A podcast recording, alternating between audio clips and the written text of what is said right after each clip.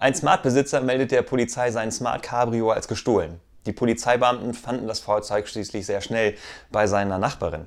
Sie hatte ihn als Einkaufswagen benutzt.